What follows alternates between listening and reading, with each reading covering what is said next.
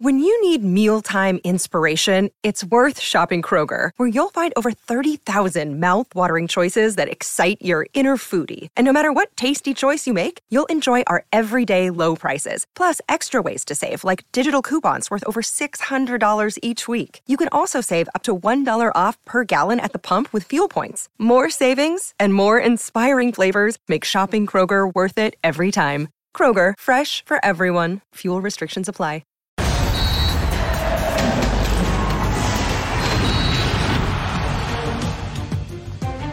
Brasil cerró la primera jornada en Qatar. El equipo amazónico venció a la selección de Serbia por dos goles a cero. Richarlison con doblete le dio rumbo al partido. La verde amarela se une a Ecuador como los únicos equipos del continente americano que sumaron tres puntos en su primer partido. Con el análisis del partido de Brasil, arrancamos. Punto final.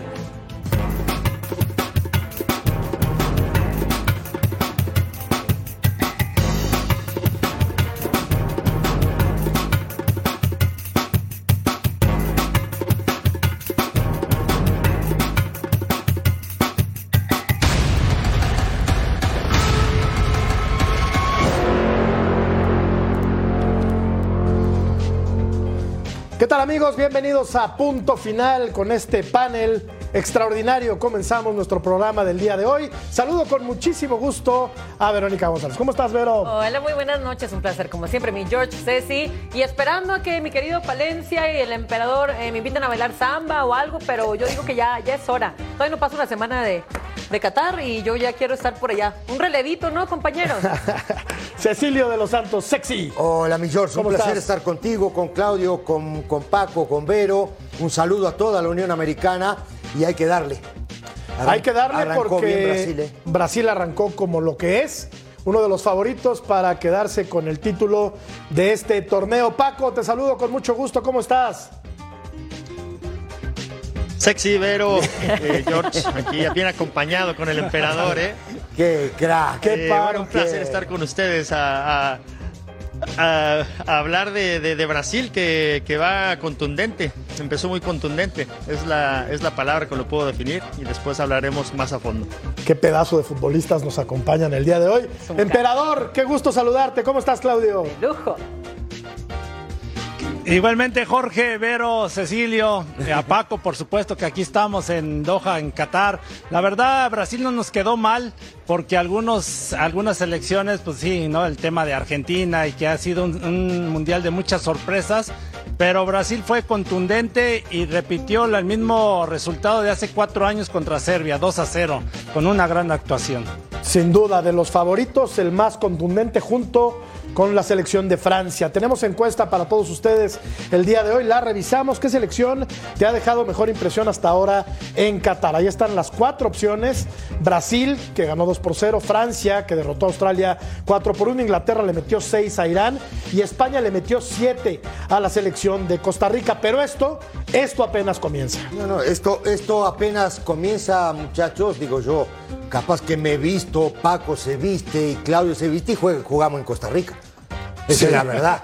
No, digo, había, había jugadores pasados de peso. Hasta yo y me corto el pelo, ¿no? triste, Yo ¿eh? también eh, le entro y me corto el Triste, ¿eh? pelo. la verdad te lo digo. No, no, muy triste, Digo, muy entonces yo. Sexy. Ey, Vamos a, Sexy. vamos a aventarnos un partido de Eran, leyendas, Cecilio. eran ex, Mamita querida, casi. mamita querida. No, pero- Ir a representar a tu país así. Fuera de broma, Paco, eh, sí vimos algunos futbolistas pasados de peso incluso, ya algunos con una, una selección que se fue haciendo vieja, la, la costarricense, y que no ofreció ningún tipo de resistencia ante una España poderosa y renovada, ¿no? Haciendo quedar mal a la CONCACAF Costa Pero yo Rica. te digo algo, Sí.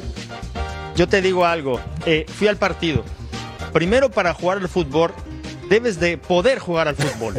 Me refiero físicamente. Ya después lo que puedas hacer, ¿no? Es que es realidad, es una realidad. Debes de poder jugar al fútbol porque si no puedes estar bien físicamente, no puede ser que Kendall Watson no, no, no se pueda mover. Este, Celso Borges de la misma manera.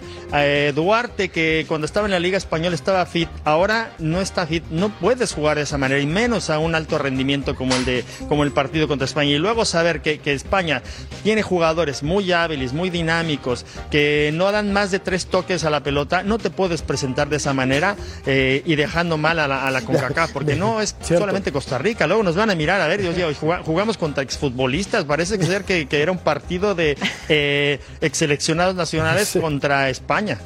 Sí, y sobre todo en el fútbol actual, ¿no? Donde el futbolista ya es mucho, mucho más atlético, ¿no? Hace 30 años todavía podías estar un poquito pasado de peso y jugar al fútbol, pero ahora no, ahora el ritmo es muy demandante. Es otra cosa, yo coincido plenamente, Paco, pero hablemos de, de Brasil. Brasil es la selección abocada a quedarse con el título allá en Qatar. Una muy buena presentación contra el equipo de Serbia que eh, ofertó Sí. cierta resistencia, sobre todo en los primeros 45 minutos. Apareció Richarlison para desenmarañar el misterio serbio y qué Sí, pedazo que- de que- gol, ¿eh? El primer tiempo, que el primer tiempo fue un partido bien planteado defensivamente por este equipo de Serbia que jugó con una línea de cinco defensores, con dos contenciones, con tres delanteros.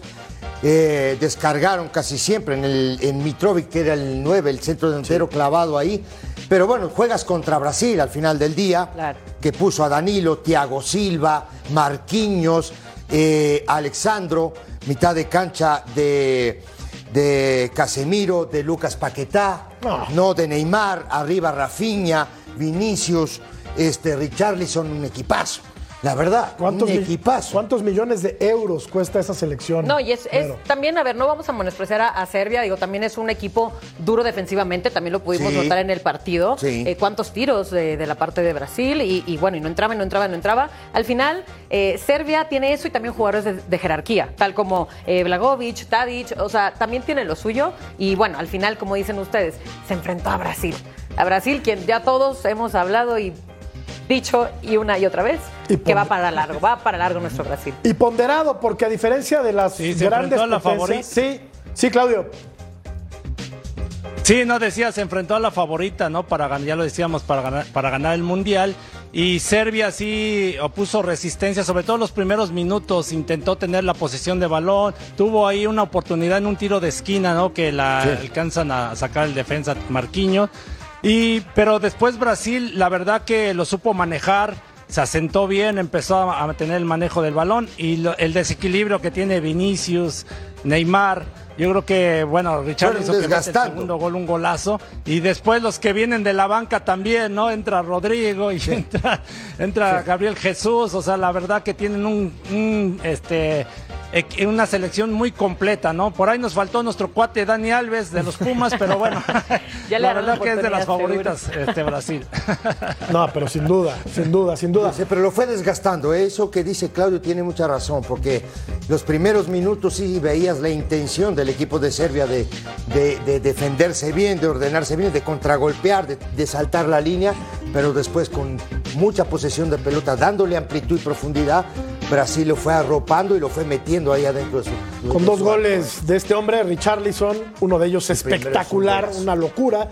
Tiene 25 años, juega en el Tottenham, mide un 84, 83 kilos de peso, de puro músculo, medallista olímpico en eh, Tokio 2020, dos goles en el presente eh, certamen. Oye, pero ojo, ¿eh? Sí. También esperábamos de un Brasil goleador, ¿sí o no? Esperábamos mucho más goles de esta Mm. Yo, selección. yo no creo Yo tanto, sí, Vero, porque sí. enfrentaba a un rival muy Sí, complicado. pero hablábamos de que era el equipo perfecto, la selección perfecta, que cada jugador que tú nombrabas de esa selección, Sí, bueno, no, eran no de oro. No, no le puede llenar la canasta a todos los equipos. O sea, No, yo lo sé, no, es- no simplemente enfrentó digo a Costa Rica, esperaban, Vero. se esperaban, se No enfrentó esperaban. a Costa Rica, no, enfre- no enfrentó a Australia. O sea, Serbia es una selección muy competitiva. Claro, enfrentó al primer, al Sí. primer lugar.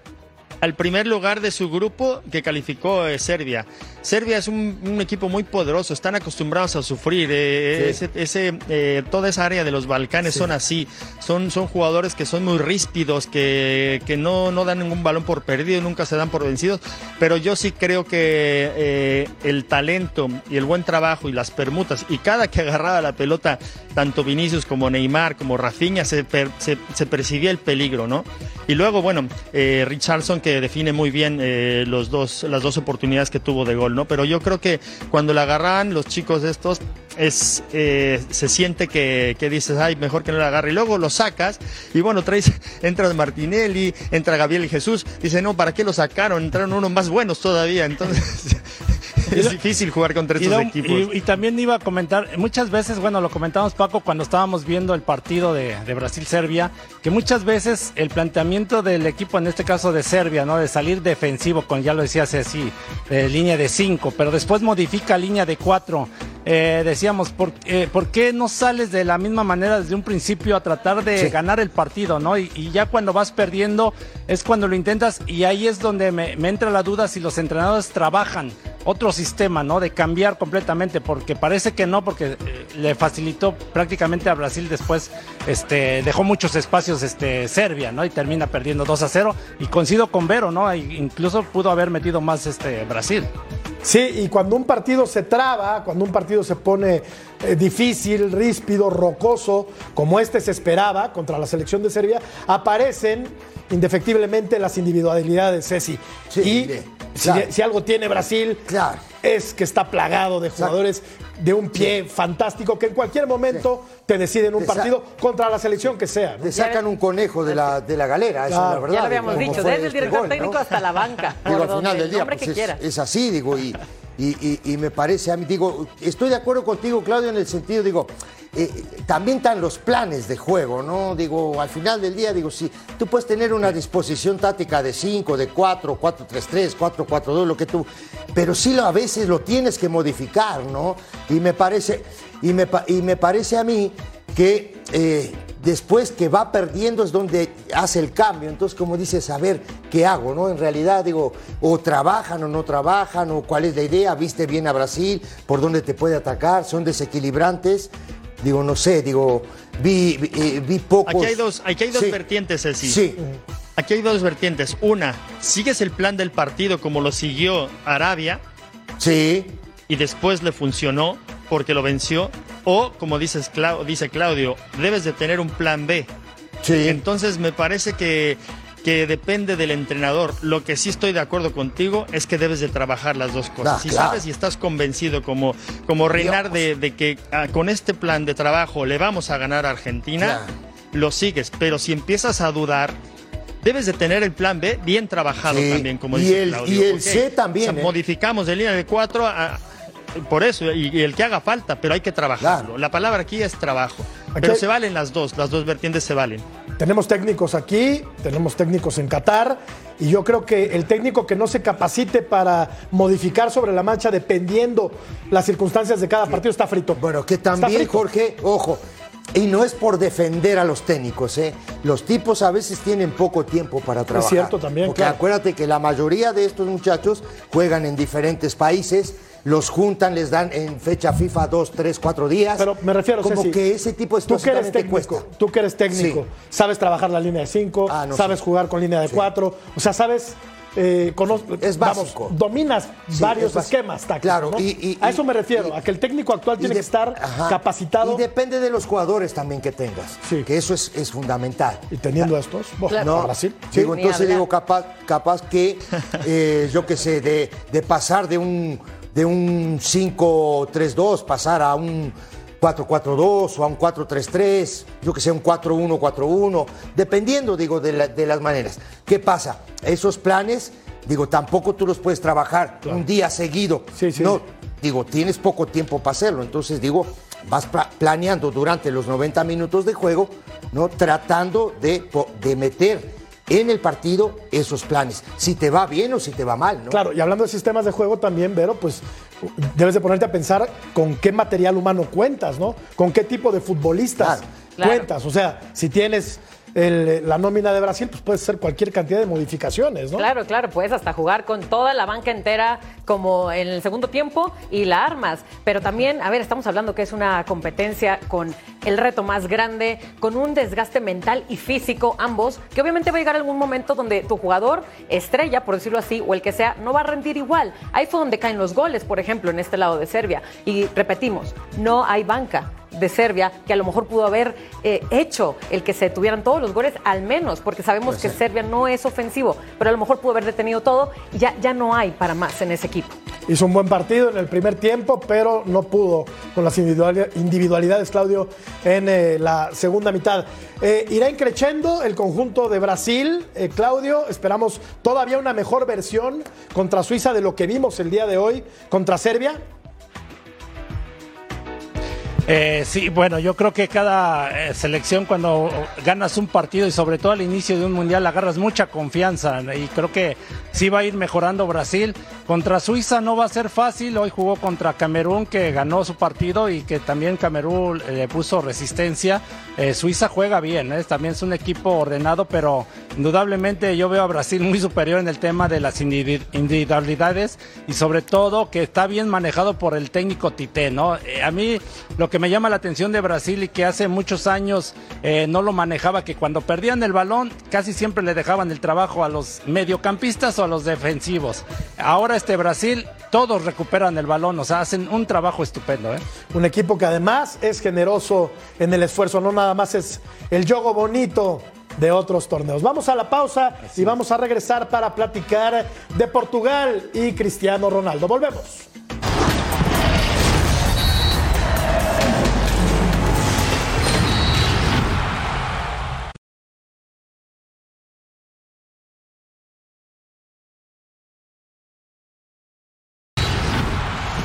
Estamos de regreso en eh, punto final y como parte de la fiesta en Qatar lanzamos un NFT gratis, somos el futuro. A ver, a ver, a ver, NFTs, ¿qué es eso? Explícame un poco, George. Te explico, un token eh, no fungible es una pieza de arte digital que está autenticada utilizando blockchain, un certificado digital de propiedad. Oye, ¿y hay que pagar algo? Para nada, es absolutamente gratis. ¿Qué esperas? Escanea el QR code. Y continuamos en eh, punto final para platicar un poco acerca del Portugal contra la selección de Ghana, un partido que se le terminó complicando al conjunto de Portugal, un partido raro, un partido atípico, con un penal, en mi opinión, inexistente, que ni siquiera fue a revisar al bar el árbitro estadounidense. para mí no es penal y me parece que, que le pusieron un, le dieron un regalito a Cristiano Ronaldo por su quinto mundial, ¿no? Y era su y es su quinto, su quinto gol en, Sí, en, estos torneos. En estos, sí, torneos. Eh, sí, ha anotado de manera consecutiva en los cinco en los que ha participado. En los cinco. Y eso lo convierte en único en el planeta. Único ya rompe ese récord y yo estoy totalmente de acuerdo. Muy dudoso ese penal. Yo diría que no fue penal, pero tal como lo dice Ceci, yo creo que después de que se anuló el primero, ya le tenían que dar su gol, pues para que ya rompiera esta racha. Y pues nada, de verdad, es que. Y no, y no se vayan tan cortos, ¿eh? Que yo me atrevo a decir también que el segundo gol de Portugal también está muy dudoso como fuera de lugar. Lo terminó, lo, lo terminó sufriendo Portugal, Paco. Bueno, yo creo que también eh, hubo un gol que marcó Cristiano Ronaldo que desplaza al jugador y no era foul. Me parece que ese era bueno ese gol en lugar del, penal. Yo creo que pudo haber sido que sí, puedo decir que no, pero también creo que hizo un buen partido Portugal, supo llevar el partido donde quiso obviamente los, africanos son, también tienen muchos jugadores en, Europa. Y hay un dato curioso, ¿no? Iñaki Williams juega con Ghana y su hermano Nico juega con España, ¿no? Sí, sí, sí. los dos son vascos, imagínate. Yo, vi eh, entonces me parece que hicieron un buen partido. Eh, creo que eh, al final también Iñaki eh, se le para atrás al portero y por poco le sacan el partido a, Portugal, ¿no? Del 3 a 3, ¿no? Creo que fue un, partido ríspido, pero me parece que también tiene una potencia ofensiva con, con Joao Félix, que con Bruno Fernández, con como Silva. creo que abanderados por, por Cristiano Ronaldo, que yo creo que el, equipo de Portugal es trabajo puro y evidentemente también están jugando un poco para que Cristiano Ronaldo se despida de los mundiales como lo que es un, gran trabajador, un romper récords y me parece que ya estar en cinco mundiales es un récord. Y ahora marcar gol en todos los mundiales me parece que, está cerrando su carrera eh, maravillosamente. Es un todo Yo la verdad que sí veo a Cristiano Ronaldo bueno, yo a Cristiano Ronaldo destaco, ¿no? Este, la verdad que hasta el minuto 65 que en el penal que le cometen para mi punto de vista sí fue penal porque le mete el cuerpo al defensor y le alcanza a pegarle en el talón, ¿no? Eh, un poquito ahí medio dudoso, pero bueno, finalmente lo cobra muy bien Cristiano Ronaldo con mucha seriedad porque muchas veces, mira, tuvo la oportunidad Alfonso Davis eh, de Canadá contra Bélgica, lo termina fallando el mismo Lewandowski por pegarle muy débil. Aquí Cristiano Ronaldo tenía, se le veía la cara con mucha presión y lo termina resolviendo muy bien. Y yo creo que ahí se abre ahora sí que el ostión porque eh, Portugal empezó a generar más oportunidades de gol y también gana, que decíamos con Paco, es un equipo los este, africanos un poco raros, ¿no? De repente te juegan buen partido, de repente cometen ciertos errores, te dejan muchos espacios, por ahí errores defensivos y Portugal los aprovechó muy bien, aunque al último por poco ya lo mencionó Paco, ¿no? Hay el, portero y que gana se, lanzó con todo y por poco saca el empate. Y, y, eso es histórico, no sé o sea, este desorden Sí. que tienden a, a caer, es que tienden a caer los equipos Es- africanos sí. que algunos futbolistas son, tienen muchísima calidad. Y vamos a revisar datos de Cristiano Ronaldo. Tiene 37 años, este es muy probablemente su último mundial, Uf, a menos que juegue más, de 41, Y para mí el va que sigue. Es un bebé. Eh, no tiene equipo, no tiene equipo, terminó Sí, la novela terminó, con el Manchester se acabó, United. se acabó. 1,87 metros, 85 kilos, anotó un gol. Y algo, ya. algo Sí. bien curioso, eh, muchachos, en el partido es que Portugal va ganando 3 a 1, hace tres cambios y en el momento de que hace los tres cambios, Cae el gol de cae cabeza. el gol de, De gana. de gana. Y cuando, y cuando Sí, seguían en serio, digo, pero aparte creo que al minuto, ¿eh? Cuando seguían festejando los ganeses el 1-1, Ajá, cae el pierden 2-1. una pelota. Sí, Y luego veíamos también la cara de Cristiano cuando empiezan a caer los goles Sí, justo. ya. Y oye, y mejor todavía cuando cae por el segundo festejo de del- gana, que festeja como Cristiano Ronaldo. sí, sí, lo- festeja ¿cómo como él, miren, Quería lo- la camiseta, quería la camiseta. Exacto, así. exacto. 18 partidos jugados en justas mundialistas por Cristiano, 12 capitanías, bueno, 5 torneos, 8 goles, primer jugador en anotar en 5 torneos diferentes, quinto jugador en disputar 5 copas, o sea, diría Ceci, no es un dato No, menor. no, no, no, por este es, supuesto un- que no. es una bestia Pero- este tipo. Pero No, aparte, no, no, lo que ha claro, hecho. No, no, pero aparte no solo eso, digo, el tipo protagonista, ¿eh? Siempre. No es que ha ido a, a- a cinco torneos y, y ha pasado de, de largo, no, el tipo ha sido protagonista. Sí. Y Eso, eso, eso sí no es un dato menor, ¿eh? Y puede ser polémico, puede pasar por Lo todo y aún así sigue consiguiendo lo que quiere. Pero lo que quiere, o sea, yo estaba haciendo una lista de todo lo que ha ganado. Todo. Ese muchacho no me cabe en una hoja, de verdad. Es impactante este jugador. ¿Dónde estará? Eh, Sí, porque sí, sí, ah, no, es- la regularidad que tiene. Se especula mucho, Claudio, sobre el futuro de Cristiano Ronaldo. No es ningún jovencito, pero está en buena edad para ir a terminar su carrera a una liga de menor fuste que las europeas. ¿Dónde lo ves, Claudio, a Cristiano? en Miami, ahí en su yate, este, no, pues lógico, todos inmediatamente piensan en la MLS y bueno, sí se, se habla mucho de ese tema, que incluso están buscando que jueguen Messi y Cristiano Ronaldo Juntos, juntos. ¿cierto? Y sobre todo que También- David Beckham habló con ya con los dos, ¿no? Que llevarlos a su equipo del Inter de Miami. Pero bueno, eh, yo no lo veo descabellado, ¿no? Por todo lo que ha presentado la MLS, que ha llevado grandes jugadores. Oye, emperador. Tiene un poco la espinita clavada de ganar, de jugar otra Champions League y despedirse de la Champions League. Yo lo veo más eh, eh, en Portugal, en algún equipo de ellos o, o en otro equipo, pero yo creo que él se ha quedado con la espinita de despedirse de una Champions League. Yo creo que jugará un año, dos años más por aquí en Europa y después luego ya decidirá. Pero yo con lo ganador que es, como lo dijo Vero y bien lo dijo, es un tipo ganador. Quiere seguir rompiendo récords a como dé lugar. Y creo que quiere jugar más Champions League antes de, de No. irse a otra, a otra liga de, eh, de Paco. un dato menor, como dice. Paco, Como dice, Paco, sí, sí. yo te digo algo, hay otro equipo que lo está peleando, el Atlante. Pensé que ibas a decir Tigres.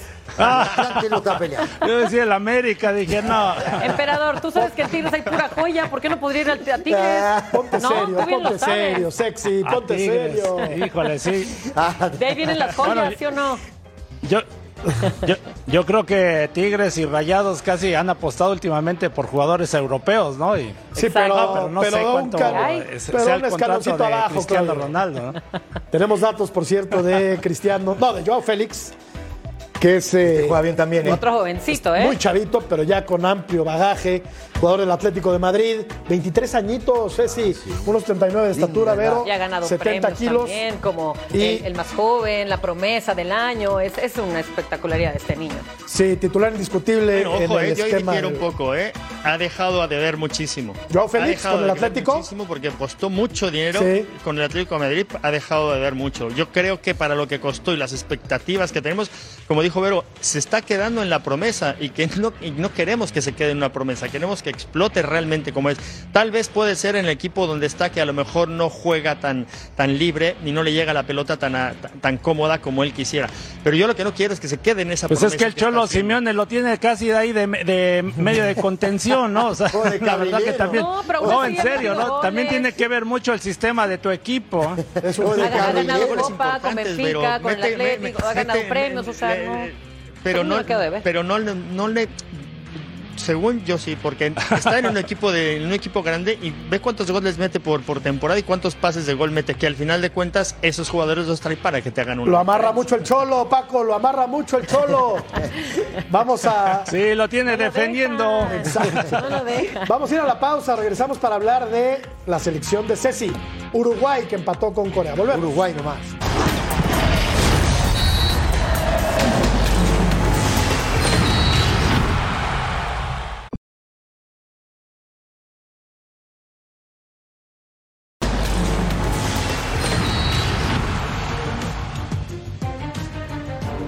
Una inyección de ánimo extra, la selección mexicana entrenó a puerta cerrada este jueves a las instalaciones de Alcor porque también recibió la visita de los familiares. Esto después del partido que dejó, pues digamos que unas sensaciones quizá con el vaso medio lleno porque sí quedaron eh, no del todo satisfechos, pero sabiendo de que podían haber hecho un poco más, que se podría perfilar para enfrentar a Argentina. Bueno, eh, en la práctica del día de hoy Hubo una charla larga con eh, el entrenador nacional y Héctor Herrera. Cerca de 10 minutos estuvieron platicando, por lo cual uno podría interpretar que sería uno de los hombres a ser pre- eh, que, que pudiera prescindir de ellos y podría darle cabida a otros cinco copas. Andrés Guardado, que estaría disputando su partido 179, es el capitán de esta selección y podría ser uno de los hombres que integre esta dinámica. ¿Quién podría acompañar? Podría ser Edson, podría ser Charlie, podría ser el mismo Luis Chávez, que le ha venido bastante bien. Esto lo estará definiendo el Tata Martino. Tampoco creo que quedó convencido con el ataque. Entonces, si no es Henry Martin, Raúl Jiménez, que cerró el partido ante los polacos, o bien Rogelio Funes Mori, que le gusta mucho el estilo de juego del mellizo y, ¿por qué no?, pensar que podría arrancar. Todo esto lo estará delineando en el transcurso del viernes. Desde aquí, desde la corniche en Doha, Rodolfo Landero reportando con la selección mexicana. Muchas gracias, eh, Rodo, moviendo sus fichas, Gerardo el Tata Martino. Algo no le gustó de lo que vio en el partido contra Polonia. A mí particularmente no me gustó la actuación de Jorge Sánchez. Creo que por ahí puede haber, venir una, Puede un, ser. un cambio. Se especula que cambiaría a línea de cinco. No creo. Yo tampoco lo creo, yo tampoco no lo creo. creo. Se ha especulado también que jugaría con dos pivotes, lo cual me parece una insensatez Se espi- se- absoluta. O sea, jugar con Andrés Guardado y con Héctor que va a Herrera. sacar a Chávez. No, no, yo, yo no lo podría. Se eh, especula. Ya, yo ya no haría eso. A ver, Paco, eh, jugaría así. Ochoa, Moreno, Montes, Gallardo, Álvarez, Sánchez, Guardado y Herrera, Vega, Funes Mori e Irving Lozano. ¿Les parece que tiene lógica esto, Claudio eh, Paco? Bueno, yo creo que no pueden jugar a los tres ahí. Claro que el, no. dinamismo que tienen eh, Álvarez, Herrera y Guardado no tienen absolutamente ningún dinamismo, ¿no? Me parece que uno de los tres sí como volante posicional y luego enfrente de ellos poner a, a Luis Chávez y a, o a Orbelín o a Charlie Rodríguez por el dinamismo que tienen los chicos.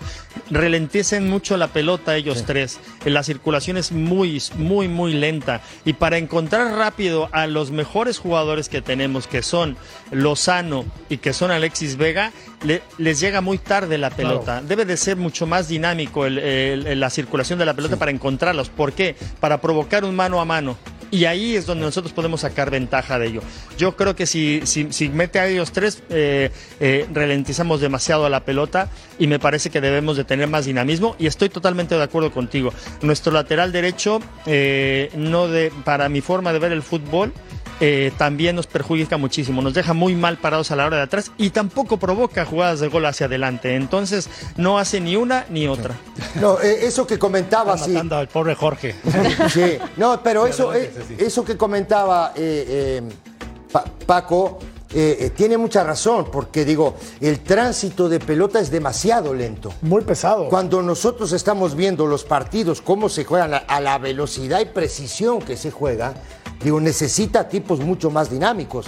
Me parece a mí, Claudio, tú como ves, yo por lo menos esa es mi, mi idea. Estoy de acuerdo en, lo de- en el caso de Jorge Sánchez, me parece que debe de darle una oportunidad A a Kevin. Álvarez, porque por algo lo llevó, ¿no? Entonces digo, yo creo que puede, puede, puede ser. Y línea de cinco, a mí me parece que no va a jugar así. Sí, estoy de acuerdo con ustedes. En la línea de cinco no, yo la descarto. El tema de Jorge Sánchez, necesitas hablar con él, ¿no? De estar más concentrado, calmarle, que se calme, ¿no? Que no esté tan Ansiedad. nervioso. Y si no, eh, meter a Kevin Álvarez, ¿no? Porque lo, ha demos- lo demostró con Pachuca, que campeón y todo, pero una Copa del Mundo es muy diferente. En la media cancha, coincido con ustedes, le quita mucha dinámica al equipo mexicano, porque la función de, si bueno, si pone a Andrés o a, o a Héctor Herrera, pues este Herrera lo, intentó con Polonia llegar algunas veces a acompañar a, los delanteros, pero no le alcanza. Entonces, cuando saltas la línea, se parte el equipo si no tienes jugadores dinámicos para que lleguen al área y lo hace bien Charlie Rodríguez, lo hace muy bien Luis Chávez, que tiene mucha dinámica, que dio un partidazo, la verdad se me haría increíble que lo sacara de la alineación. Y en el tema de precisión, lógico, ese es su fuerte de Andrés Guardado, de Herrera, porque tienen buen manejo de balón, ¿no? Buenos trazos largos, pero aquí es la dinámica y los argentinos van a salir con todo y yo creo que tienes que poner un equipo que, que sea aguerrido, que, que ahora sí que sea como perro, ¿no? De ahí, Sí. este, haga el dos contra uno, o sea, un equipo dinámico. Dobletear las si no, te marcas. va a terminar ganando, ¿eh? Sí, porque va a ser- dobletear las marcas, Así ¿no? es. Va a ser un partido durísimo, Vero. Adelante. ¿Dejarías a Henry Martín, que en mi opinión es un partido muy físico, de mucho desgaste, tuvo muy pocas ocasiones de gol? ¿O pondrías a Rogelio Funes Mori? Eh, justo ahorita hablando, antes de contestarte tu pregunta, hablando de dinamismo y hablando de Héctor Herrera, a mí no me pareció, por ejemplo, eh, buena opción en este partido, no lo vi como en juego. Eh, se veía ya desgastado, cansado.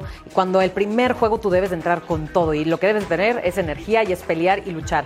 Entonces, número uno, eso es de Héctor Herrera. Y dos, ¿sabes que Sí, no tuvo muchas oportunidades Henry Martín. Yo preferiría a Vega, a Vega adelante. Y Funes Mori, yo no sé eh, si sea opción el que iniciara un partido. Funes Mori a mí me gusta siempre para que entre ya cuando en la delantera se desbalancea. Bueno, Vega seguramente. Vega seguramente jugará Pero por el también lado está la opción de- y Lozano de que- por el derecho, ¿no? Sí, Con Lozano, correcto. Sí, sí, Pero- pero yo, yo me refiero al, al 9, al, al centro Pero delantero. tú dije, digo, se dice también No, pero, que puede pero, jugar sin un pero a lo mejor Vera da una muy buena opción, ¿eh? Mira, claro. Mira, Ve- Vero a lo mejor da una muy buena opción Claro. porque el Tata lo intentó, no sacó en un partido contra Paraguay, puso al Piojo Alvarado de centro delantero Sí. y, y jugaron bien. Bueno, terminaron perdiendo, pero, pero el, el funcionamiento fue muy bueno, ¿eh? Pero ahí no puede, ahí en esa posición, eh, Claudio, no puede jugar Alexis Vega como jugaba en Toluca, por ejemplo, en sus inicios. Pero bueno, yo creo que es- el Tata es muy, es muy, muy de sus ideas. Lleva esos delanteros y no creo que cambie. Eh, Sí. Yo creo que es una buena opción, como por ejemplo ayer España jugó con Asensio, que Claro. es muy del estilo de Alexis, ¿no? Claro. Que podría hacerlo, pero no, na- no dice nada descabellado, me parece hasta una buena idea. Pero sí creo que el, que, que el Tata es muy fijo en sus ideas. Y si lleva esos tres delanteros, va a utilizar esos tres. A Vega lo va a poner por fuera y al otro y a, y a- y a Chucky por el otro lado. Lo que sí te digo es que la presión tras pérdida va a ser muy importante, Sí. lo que dice Se- Sexy y lo que dice Claudio. Cuando se pierde la pelota, inmediatamente recuperarla. Y esa dinámica no te la van a dar esos tres que No. aparecieron en la pantalla, ¿no? Si bien es cierto que, que tienen muy buen trazo Guardado y Herrera, pero se necesita espacio y Argentina no te va a dar espacio para hacer trazos largos. Entonces me parece que debes de tocar, mover, tocar, mover, tocar, mover y presión tras pérdida va a ser la clave para que mañana, bueno, el, el sábado que juguemos, sea un equipo que podamos tener dinamismo para, para, para atacar y también para recuperar la pelota y esas serán las claves para mi forma de ver que le podamos ganar a Argentina, porque yo todavía confío en que se le puede ganar a Argentina 1 a 0. En una de esas nos da la sorpresa el Tata Martino y aparece eh, Alexis como eje de ataque. Qué ¿no? lindo sería. ¿eh? Podría Sería ser, bueno. podría ser. Una so- claro. Otra sorpresa, otra más de las de este mundial. Pero de por este supuesto. De este Qatar. Eso sí, puras sorpresas Oye, aquí. ¿Puedo mi sumar algo o no? Puedes sumar algo y además puedes hablar de Uruguay, que yo te veo Sumo ansioso. algo, sumo algo. Venga. El tema es así. Arabia le gana a Argentina porque comprime el equipo, dobletea marca y corre 90 minutos sin parar. Sin parar. Entonces, yo creo que México ese trabajo no lo puede hacer. A ver, bueno, vamos a cambiar de tema. Tenemos que platicar, tenemos que platicar de la selección de Uruguay, que se encontró con un rival complicadísimo. Corea del Sur es un equipo que desde hace bastantes eh, competencias ha ido creciendo. Son futbolistas que no dan una pelota por perdida, que te complican, que te ensucian el juego.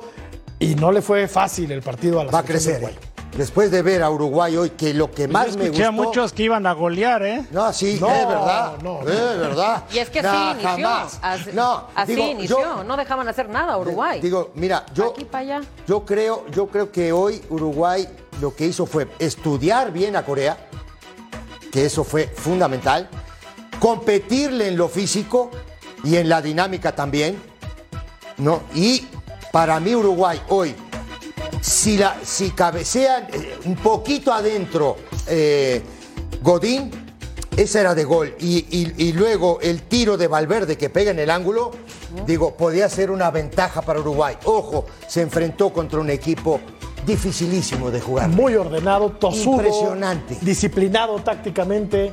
Muy el rápido, juego aéreo. dinámico. Llegaban a la defensiva en un minuto, ¿se dan cuenta? Sí. Estaba toda la defensa ya puesta cuando eh, Uruguay quería. El lateral derecho, King, hizo un surco por la zona esa. Kim Mong-wan. Impresionante. imp- ¿Cuál de todos, impresionante. Qué buen, porque core- eran qué todos buen- Kim. qué buen coreano traes. Todos son iguales. No, el- todos son iguales, el- nada más cambia el No, nombre. el, el- el lateral derecho, el lateral derecho que lo conocemos muy bien, juega, jugaba en el LAFC de Los Ángeles, California. Entonces, jugador de que iba y venía del del lateral por derecha y su mejor jugador, eh, Kim eh, Son, ¿no? Que, Son. que prácticamente Cáceres le mete una entrada Sí, tremenda, ¿eh? De- Por- sí lo atendió, sí lo atendió. Se, se salvó de la roja. Pero Corea, bien ordenado, tuvo la primera opción clara de gol, ¿eh? Que Sí, la que claro. falla La tira por encima, abuela. la tira por encima. Uruguay manejó bien el partido, pero no fue contundente. ¿eh? Se le va a complicar el Pero torneo. a Uruguay tuvo también acciones a balón parado muy importantes, ¿eh? Sí.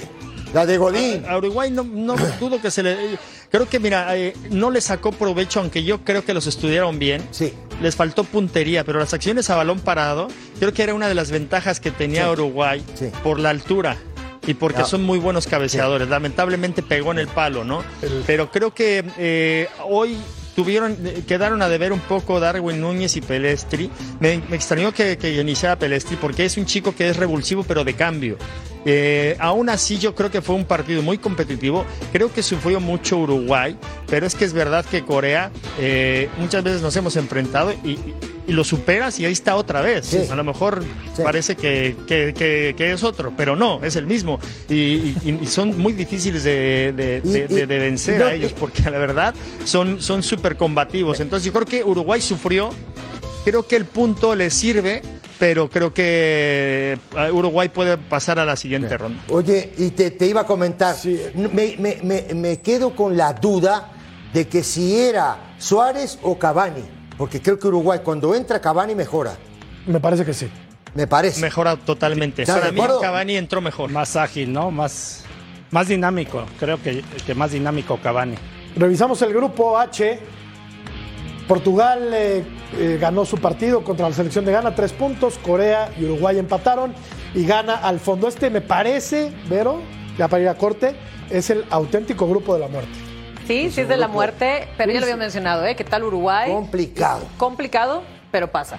Y Uruguay va a los- pasar, vas a ver. Y los africanos te compiten, y Portugal va a ser durísimo. Ah, claro. De pronóstico reservado. Vamos a la pausa. Volvemos para platicar de Suiza, que ganó su partido.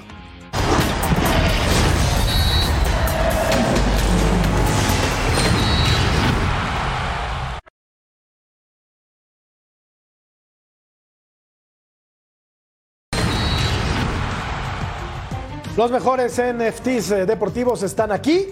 Obtén tu NFT gratis. Somos el futuro durante la fiesta en Qatar. ¿Qué tienes que hacer? Escanear el código QR. Y vamos a platicar de lo que hizo Suiza, que derrotó 1 por 0 a Camerún. Camerún que tiene cualquier cantidad de partidos sin ganar en justas mundialistas. Uf, Hace mucho que más no de gana 20 Camerún. años.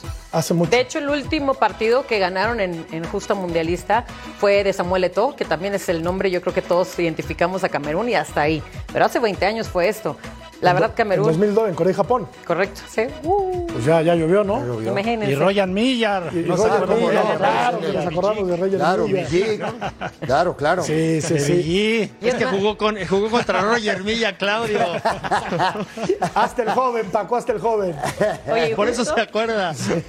Y justo ese gol fue con participación de Son, que Son es ahorita su director técnico, que obviamente jugó muy bien en sus años, pero ahorita como director técnico nada de experiencia, señores, nada. Pues Suiza derrotó 1 por 0 al equipo de Camerún, sumando sus primeros eh, tres puntos y abriendo brecha para pues colarse a la siguiente ronda. ¿no? Sí. Y hay que arrancar ganando el primer partido, ¿estás de acuerdo? Claro. Digo, por 1 a supuesto. 0, 2 a 1, Sí, lo que un sea. Sí. Claro. Sí, sí, sí. No, un partido cerrado, eh, donde la verdad que le costó mucho trabajo a Suiza, jugadores que juegan muchos en la Bundesliga y algunos de la MLS incluso, ¿no? Por ahí uno de Shaquille que juega en el Chicago Shaquille. Fire, ¿no? De parte de Suiza El y Chicago Fire. Toló que juega en el, en el, el, el Seattle, Seattle Sounders. Entonces hay algunos jugadores de, de, de la MLS, pero un partido donde se resuelve muy bien con el gol de Emboló, que no lo festeja, ¿eh? Que no lo festeja porque Por nació razones. en Camerún y es de padres came- camer- eh, cameruneses. Pero bueno, ahí hay yo, yo creo que lo hubiera festejado, ¿no? O sea, estás representando a un país. Les pregunto si Funes Mori mete gol, ¿lo festeja contra Argentina? Pero claro que lo va a festejar. Esperemos que sí. Sí, sí lo festeja. Juega en el Mónaco, este joven de Si lo 25 festeja, años. Si lo festeja. Si no, no lo vuelven a convocar en la selección mexicana. Primero que lo meta, ¿no? Primero que lo meta, ojalá que meta un gol Funes Mori porque no anduvo del todo Así fino en la, en la eliminatoria. Bueno, victoria del equipo de Suiza contra, contra el conjunto de, de Camerún en este grupo que se va a ir apretando poco a poco, ¿no? Sí. Sí, sí, sí. ¿Algún otro comentario? Tenía- No, no, lo, lo que, Sí. no, lo que, lo, lo que creo que digo, y, y comentaba hace un rato, es lo, el tema de salir ganando. Claro. Digo, si arrancas ganando un campeonato es importantísimo, te da la tranquilidad para encarar otros dos partidos.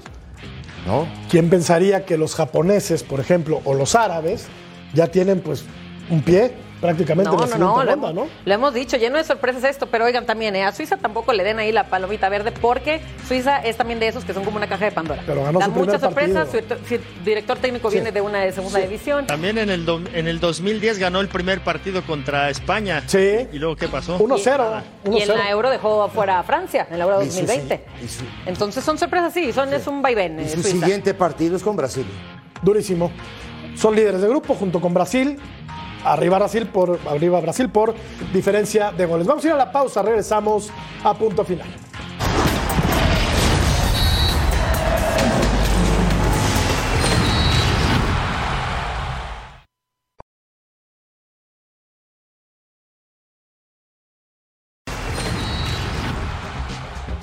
Oh, for sure. More reasons than one. Uh, I think a lot of it because it's Black Friday in, in, in the States. So uh, families will be together and why not watch a good game of football um, while you eat and enjoy. But um, yeah, it's going to be special. It's a, it's a game, uh, it's a high level game where uh, England, they're one of the favorites to win the World Cup. So you're playing against a very, very good team, uh, a dangerous team, a team that got off to a really good start against uh, Iran. I think that uh, USA knows that, but they're confident in their own in their own way. Es a Marcus Beasley, viejo conocido de la selección mexicana. Partido durísimo el que tiene Estados Unidos contra Inglaterra. Debe ser un muy buen ¿A quién partido. das Es un por- partido como clave. favorito? Un partido clave. Inglaterra. Inglaterra. Llega, llega a ganar eh, la selección norteamericana y pasa. Pero sí, sí va a ser este un partido clave. Mi favorito es Inglaterra, ¿Tú, definitivamente. Jorge? Inglaterra, desde luego. Yo creo que Inglaterra está un escaloncito arriba de este equipo. de Estados Unidos. Pero Claudio le puede, le puede hacer partido Estados Unidos e Inglaterra, ¿no? USA, USA. No, No, claro, bueno. Gringo, el Claudio ya Claro. tiene miedo que le quiten el pasaporte. No, no, la, la Te van a quitar la visa. Ya lo dijo Claudio. Vero, ¿no?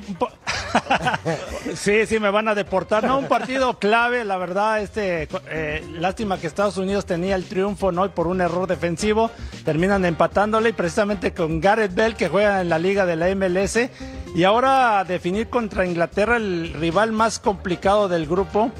Eh, yo creo que si saca un empate todavía está vivo Estados Unidos, ¿no? Se va a jugar el siguiente juego contra Irán, dependiendo cómo queda también este, este, Inglaterra contra Gales, ¿no? Que, que ahí ya se definirá el último. Eh, creo que tiene equipo que Estados Unidos para competirle a Inglaterra, ¿eh? Con esta bipolaridad, dinámico, Paco, finalmente. a la que has hecho alusión, ¿no? De Estados Unidos en varios programas. Sí, bueno, yo creo que Estados Unidos inició y- muy bien el primer tiempo, fue amo y señor del partido, pero sobre todo por los dos contenciones, McKinney y, y Adams. Y cuando cortaron esa conexión, eh, Estados Unidos se vino para abajo. No así Inglaterra, que empezó a jugar Saka y luego entra Rashford. Luego empieza a jugar del otro lado, eh, juega Sterling y luego y lo metes a Grealish. Luego Foden. Luego tienes una amplia eh, gama de, de jugadores de calidad También. que juegan bien los primeros, pero luego cuando entran los que siguen, vienen con mucha hambre porque también quieren un puesto. Entonces ahí es donde creo que está la diferencia entre Estados Unidos e Inglaterra. Cierto, vamos a revisar el grupo que se está poniendo complicado para los que están abajo de Inglaterra, desde luego, que me parece va a pasar a la siguiente ronda. Gales está en segundo, Estados Unidos Sí, sí te digo quién pasa. e Irán. Yo creo que Inglaterra y Estados Unidos.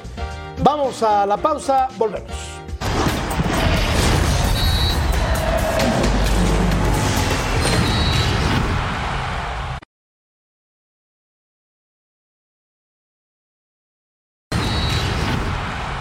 Esto es lo que opina la gente eh, cuando realizábamos la encuesta al principio del el programa, después de cinco días en Qatar. ¿Qué selección te ha dejado mejor impresión hasta ahora? Inglaterra 12%, y mira que le metió 6 a Irán. Brasil 47%, España 30% y Francia 11%. La A ver, ¿con- gente, contra quién la jugar? gente le va a. Brasil, claro, Claro. por supuesto. Claro. Pero el partido no. más complicado hasta el Brasil y momento. Francia. Claro. Pero lo ma- a ver, al rival más complicado hasta el momento lo ha enfrentado Brasil, ¿no? La verdad. España, sí. bueno, complicado, complicado. pero España sí, le sí, España es mucho más sí, sí. fácil. Sí, sí, sí. España le metió 7 a Costa Rica. España jugó contra ex seleccionados. En cuanto a las leyendas. Iba a decir algo muy fuerte, Paco, pero mejor me lo aguanto porque las tengo leyendas, muchos sí. amigos ticos, pero sí, parecía, parecía solteros contra Pero casados. decimos la verdad, es la, es la Sí, realidad. No es que no estamos verdad. mintiendo. Es un equipo que envejeció y eso no lo podemos ocultar, ¿no? Y, la, y el re- relevo generacional me parece ha tardado un poquito en Costa No, Rica. y, y Pero- también no pero para hay- hay un minimizar, punto ahí. Paco, Sí, envejeció. no es para minimizar también la liga Pero costarricense. nada más rápido. Sí. Dale, no, Paco, no, que se no, pero, pero una cosa es Es tener que juega en 37 Europa, años Todos bien están en el Herediano, y tienes el Alajuelense 33, y uno en el mal. León. Pues sí, y el que está en el León hábitos. Keylor Navas y bien. no juega. Exacto. Y bueno, le meten nos goles. vamos, Campbell es el único que gracias, estaba bien gracias, físicamente. Paco. Gracias, Vero. Gracias a todos. Gracias a Gracias, ustedes. Gracias, compañeros. Gracias, querido Ceci. Claro. Mañana estaremos por Hasta acá. luego. Correcto. Y váyanse a dormir tranquilos, Paco, Claudio, ya los veo cansadones. Descansen. Gracias. Yo sé que no se pueden ir de fiesta. Entonces lo mejor es que vayan al, al hotel. Nos vamos. Gracias, gracias, Vero. Gracias, Ceci. Gracias. Claudio, Paco. Y a todos los Hasta mañana. Saludos. Pásenla muy bien.